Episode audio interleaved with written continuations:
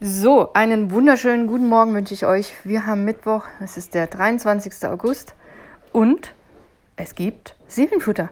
Ich habe ein ganz neues Seelenfutter zubereitet.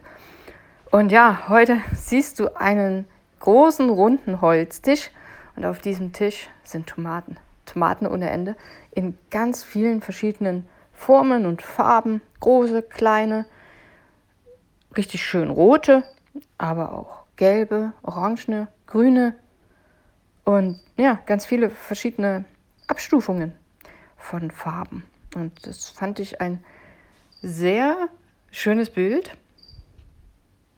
und habe mir dazu ein Seelenfutter ausgedacht. Und ich hoffe, das ist auch ganz schön geworden. Ich lese es dir mal vor. Kleine grüne Tomaten entwickeln sich mit Hilfe von Zeit und Sonne zu saftigen roten Früchten. Ich glaube, Gott wünscht sich von uns Menschen, dass wir gedeihen und uns weiterentwickeln.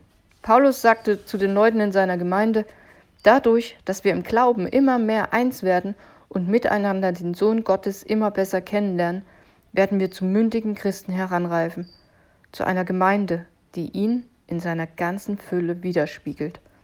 So steht's in Epheser 4, die Verse, nee, nur ein Vers, Vers 13.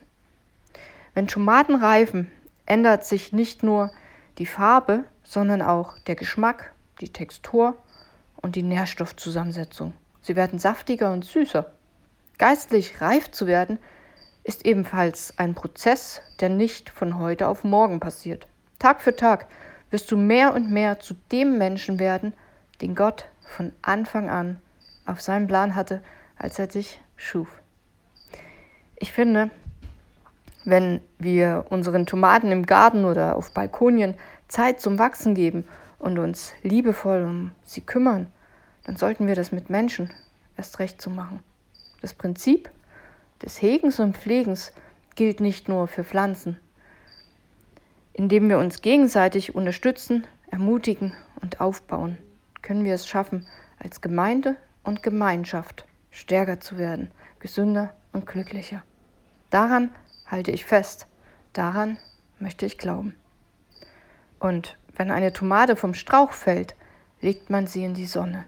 Und wenn ein Mensch zu Fall kommt durch sämtliche Herausforderungen und Rückschläge, die es im Leben geben kann, was kannst du dann Besseres tun, als diesen Menschen vor Gott zu bringen, für ihn zu beten und ihn fett zu segnen?